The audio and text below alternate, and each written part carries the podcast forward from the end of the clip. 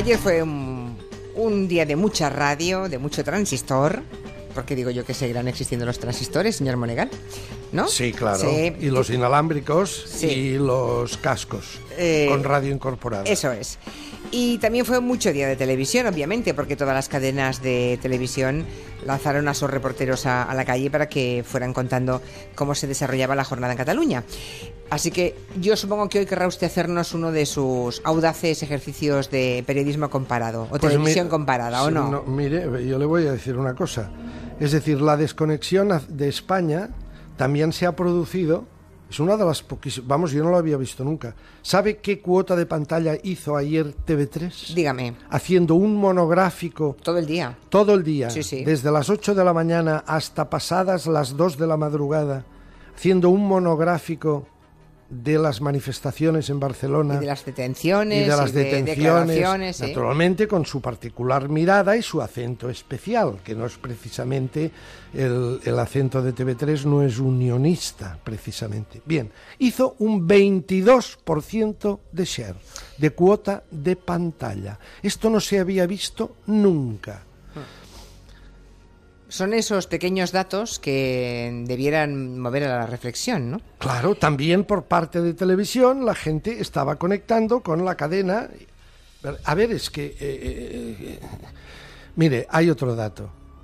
Los humoristas se han puesto serios. ¿Qué me dice? ¿Se Sí. refiere a, a Buenafuente? Me refiero a lo que ayer hablamos de Wyoming, que hizo un monográfico con Manuela Carmena y Ada Colau. Antes de ayer, sí. Antes de ayer completamente serio y Sí. ayer por la noche Buenafuente abrió con su monólogo habitual su programa eh, Leitmotiv y lo primero que dijo es señoras, señores, muy buenas noches, esto es un programa de humor, pero lo que está pasando no tiene ninguna gracia. Lo que era un conflicto político eterno, cansino, ahora ya es un conflicto social. Entonces la cosa está crispada, muy crispada. Y yo me pregunto, ¿dónde está la gracia? Y te lo voy a decir, en ningún lado. Vivo en Madrid, vivo en Barcelona, conozco gente sensata y muy buena en los dos sitios, esto es así, y lo digo tanto aquí como cuando estoy allí, no me canso de decirlo. Y me niego a pensar que esto no tenga solución, como quieren hacernos ver. Es imposible, la tiene. Solo hay que poner ganas, quitar fuerza y poner política. Política, una palabra. Hace falta ponerse un poco serio para poder seguir riendo el resto del tiempo. Muchas gracias. Gracias. Bueno, Pues mire, una de las pocas veces que coincido al 100% con Buenafuente. bueno, está bien. O sea que cuidado cuando los humoristas empiezan a ponerse serios. Quiere decir que esto está fallando estrepitosamente. Ah, ayer hubo el gran estreno y la gran contra también por ambas, ambos imperios televisivos en Antena 3, Tiempos de Guerra.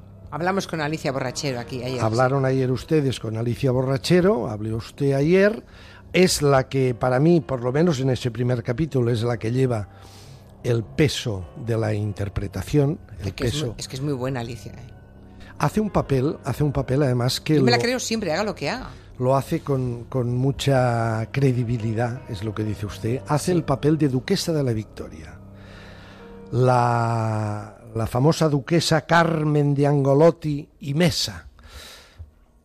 Duquesa de la Victoria por parte de marido. Su marido es, era el duque de la Victoria, que ya sabe usted que este es el duque de la Victoria, es un título que se otorgó a Espartero muchos años antes. Bien, ¿de qué va? De las chicas de la Cruz Roja. Pero no en clave, en clave Concha Velasco, sino en clave de aquellas señoritas ¿De buena familia? de todas, buena sí. familia, vestiditas con su uniforme recién salidas de una academia en Madrid, con su canotier, iban con un canotier, que las mandan después del desastre de Anual, la guerra del Rif, Abdelkrim, eh, mandan un barco con ocho o diez señoritas de la Cruz Roja para que intenten montar en Melilla un hospital porque los pocos que hay están desbordados. Ahí la gran protagonista es la duquesa de la Victoria, Alicia Borrachero, que se va y allí se encuentra de jefe, teniente, eh, de coronel de- del aparato médico de Melilla a Pepe Sacristán. Duquesa. Julia quiere ser enfermera. Es un trabajo muy duro para una señorita. Su Majestad la Reina. Estamos en guerra, Carmen. Estamos dispuestas a ayudar como sea. El jueves sale un vapor para allá. El jueves es pasado mañana. ¿Tú estás casada? No, todavía no. Estoy esperando a que mi prometido llegue de Tiempos de guerra fue Esta- el número es- de espectadores lo más visto ayer de la noche. El número de espectadores. En Cherno. En Sher le, le ganó Bertino Osborne. Ganó Bertino Osborne. 2,7 millones. Sí, 17,5 contra 18,5. En, en cambio, mm, más espectadores en Antena 3 que en Telecinco. Podemos hablar de casi empate técnico. Eh, a ver, eh, esta, esta joven que dicen, eh, Julia, Julia quiere ir a Melilla, Julia es Amaya Salamanca, que es una joven que se suma a las chicas de la Cruz Roja, las señoritas de la Cruz Roja, porque en realidad lo que quiere es ir a Melilla a buscar a su novio y a su hermano, que estaban precisamente luchando en la batalla de Anual, el desastre de Anual. ¿no? Eh, a ver, productora, productora Bambú, Ramón Campos y María Teresa Fernández Valdés, eh, conocen muy bien su oficio, saben cómo imbricar, incrustar en, en un relato que podría ser realmente tremendo y no nos lo escatiman. Al principio comenzamos viendo escenas de la batalla de Anual, sangre por todas partes, la llegada de los heridos a los hospitales es tremenda, pero siempre con ese toque dulce de historias de amor entre las señoritas de la Cruz Roja y los oficiales médicos de Melilla. Allí empiezan, ya se dibujan Ya, diferentes historietas de amor y Ya, lo- ya las iremos contando. ya las iremos conociendo. De manera que es esta visión que participa de la cruda realidad, pero también con toques de acuarela suave. Hay un par de oyentes que le preguntan su opinión sobre Doña Lola. Al parecer, la madre de Paz Padilla, que Ah, ayer dicen que, dicen que triunfó mucho en el programa Fue de sensacional, fue sensacional.